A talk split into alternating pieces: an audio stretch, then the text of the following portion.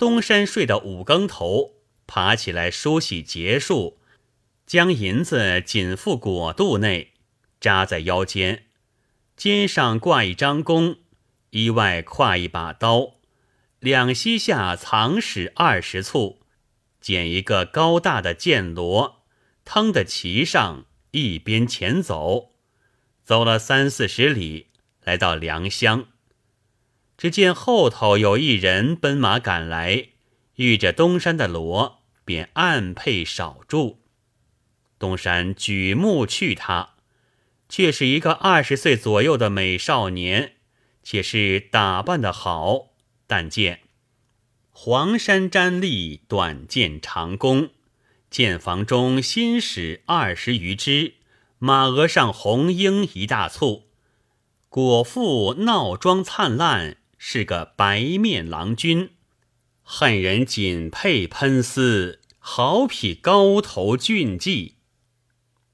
东山正在顾盼之际，那少年摇叫道：“我们一起走路则个。”就向东山拱手道：“造此行途，愿问高姓大名。”东山答道：“小可姓刘，名钦，别号东山。”人只叫我是刘东山。少年道：“久仰先辈大名，如雷贯耳。小人有幸相遇，今先辈欲何往？”东山道：“小可要回本籍交河县去。”少年道：“恰好恰好，小人家住临淄，也是旧族子弟，幼年颇曾读书。”只因幸好公马把书本丢了，三年前带了些资本往京贸易，颇得些利息。今欲归家婚娶，正好与先辈作伴，同路行去，放胆壮些。直到河间府城，然后分路。有幸有幸。东山一路看他腰间沉重，语言温谨，相貌俊逸，身材小巧。两道不是歹人，且路上有伴，不知寂寞，心上也欢喜道：“当得相陪。”是夜一同下了旅店，还一处饮食歇宿，如兄若弟，甚是相得。明日并配出涿州，少年在马上问道：“久闻先辈最善捕贼，一生捕得多少？”也曾撞着好汉否？东山正要夸逞自家手段，这一问揉着痒处，且谅他年小可欺，便持口道：“小可生平两只手一张弓，拿尽绿林中人，也不计其数，并无一个对手。这些鼠辈何足道哉？而今中年心懒，故弃此道路。”倘若前途撞着，便中拿个把，你看手段。少年旦微微冷笑道：“原来如此。”就马上伸手过来说道：“借肩上宝弓一看。”东山在罗上递将过来，少年左手把住，右手轻轻一页就满，连放连夜，就如一条软绢带。东山大惊失色，也借少年的弓过来看，看那少年的弓约有二十斤重。东山用尽平生之力，面红耳赤，不要说扯满，只求如初八夜头的月，再不能够。东山惶恐无地，吐舌道：“使得好硬弓也。”便向少年道。老弟神力何至于此？非某所敢望也。少年道：“小人之力何足称神？先辈功自太软耳。”东山赞叹再三。少年极意千金，晚上又同宿了。至明日又同行。日西时过雄县，少年拍一拍马。那马腾云也似前面去了，东山望去不见了少年，他是贼科中弄老了的，见此行止，如何不慌？私自道：“天叫我这番到了驾也。倘是个不良人，这样神力如何敌得？事无生理。心上正如十五个吊桶打水，七上八落的，没奈何，谆谆行去，行得一二铺。”望见少年在百步外，正宫斜矢扯个满月，向东山道：“久闻足下手中无敌，今日请先听剑锋。”言未罢，嗖的一声，东山左右耳根，但闻簌簌如小鸟前后飞过，只不伤着东山。又将一剑引满。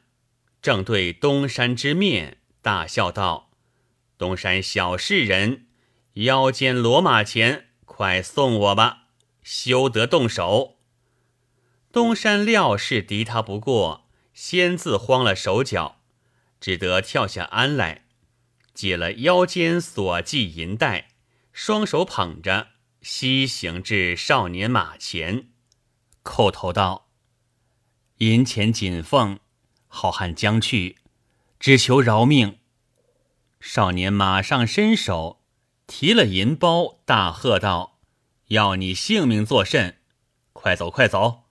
你老子有事在此，不得同儿子前行了。”多转马头向北一道烟跑，但见一路黄尘滚滚，霎时不见踪影。东山呆了半晌。捶胸跌足起来，道：“银钱失去也罢，叫我如何做人？一生好汉名头，到今日弄坏，真是张天师吃鬼迷了，可恨可恨！”垂头丧气，有一步没一步的空手归交河。到了家里，与妻子说知其事，大家懊恼一番。夫妻两个商量，收拾些本钱，在村郊开个酒铺，卖酒营生，再不去张公写史了。又怕有人知道坏了名头，也不敢向人说着这事，只所罢了。过了三年，一日，正值寒冬天到，有词为证：霜瓦鸳鸯，风帘翡翠。今年早市寒少，矮定明窗，侧开朱户，断莫乱交人道。重阴未解，云共雪商量不少。青帐垂毡要密，红木放为宜小。却说冬日间，东山夫妻正在店中卖酒。只见门前来了一伙骑马的客人，共是十一个，个个骑的是自购的高头骏马，鞍辔鲜明，身上具锦束短衣，腰带弓矢刀剑。次第下了马，走入寺中来，解了鞍舆。刘东山接着替他赶马归曹，后生自去错草煮豆。不在话下。内中只有一个未冠的人，年纪可有十五六岁，身长八尺，独不下马，对众道：“第十八自向对门住修。”众人都答应一声道：“咱们在此少住，便来服侍。”只见其人自走对门去了，十人自来吃酒。主人安排些鸡豚、牛羊肉来做下酒，须臾之间，狼吞虎咽，算来吃够有六七十斤的肉，倾尽了六七坛的酒，又叫主人将酒肴送过对门楼上，与那未惯的人吃。众人吃完了店中东西，还叫未唱，遂开皮囊，取出鹿蹄、野雉。烧兔等物，笑道：“这是我们的东道，可叫主人来同酌。”东山推训一回，才来坐下，把眼去逐个瞧一瞧，瞧到北面左手那一人，毡笠儿垂下，遮着脸，不甚分明。猛见他抬起头来，东山仔细一看，吓得魂不附体，只叫的苦。你道那人是谁？正是在雄县劫了骡马前去的。那一个同行少年，东山暗想到：这番却是死也。我歇歇生计，怎禁得他要起？况且前日一人尚不敢敌，今人多如此，想必个个是一般英雄，如何是了？心中特特的跳，真如小鹿状，面向酒杯，不敢啧一声。众人多起身与主人劝酒，坐定一会儿。只见北面左手坐的那一个少年，把头上毡笠一掀，呼主人道：“东山别来无恙吗？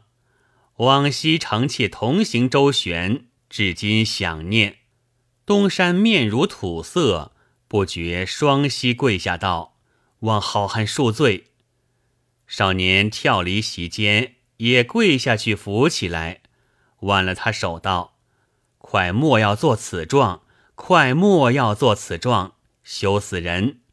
昔年俺们众兄弟在顺城门店中，文清自夸手段天下无敌，众人不平，却叫小弟在途间作此一番轻薄事，与卿作耍，取笑一回。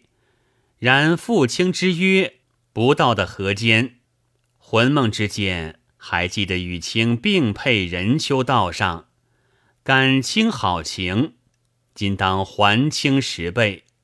言毕，即向囊中取出千金，放在案上，向东山道：“聊当别来一境，快请收进。”东山如醉如梦，呆了一晌，怕又是取笑，一时不敢应承。那少年见他迟疑，拍手道：“大丈夫岂有欺人的事？东山也是个好汉，只如此胆气虚怯。难道我们弟兄真个取你的银子不成？快收了去。”刘东山见他说话说的慷慨，料不是假，方才如醉初醒，如梦方觉，不敢推辞。走进去与妻子说了，就叫他出来同收拾了进去。安顿已了，两人商议道：“如此豪杰，如此恩德，不可轻慢。我们再需杀生开酒，索性留他们过宿，玩耍几日则个。”东山出来称谢，就把此意与少年说了。少年又与众人说了。大家道：“既是这位弟兄故人，有何不可？只是还要去请问十八兄一声。”便一起走过对门，与魏冠的那一个说话。东山也随了去。看这些人见了那个魏冠的，甚是恭谨；那魏冠的待他众人甚是庄重。众人把主人要留他们过宿玩耍的话说了，那未惯的说道：“好好，不妨，只是酒醉饭饱，不要贪睡，负了主人殷勤之心。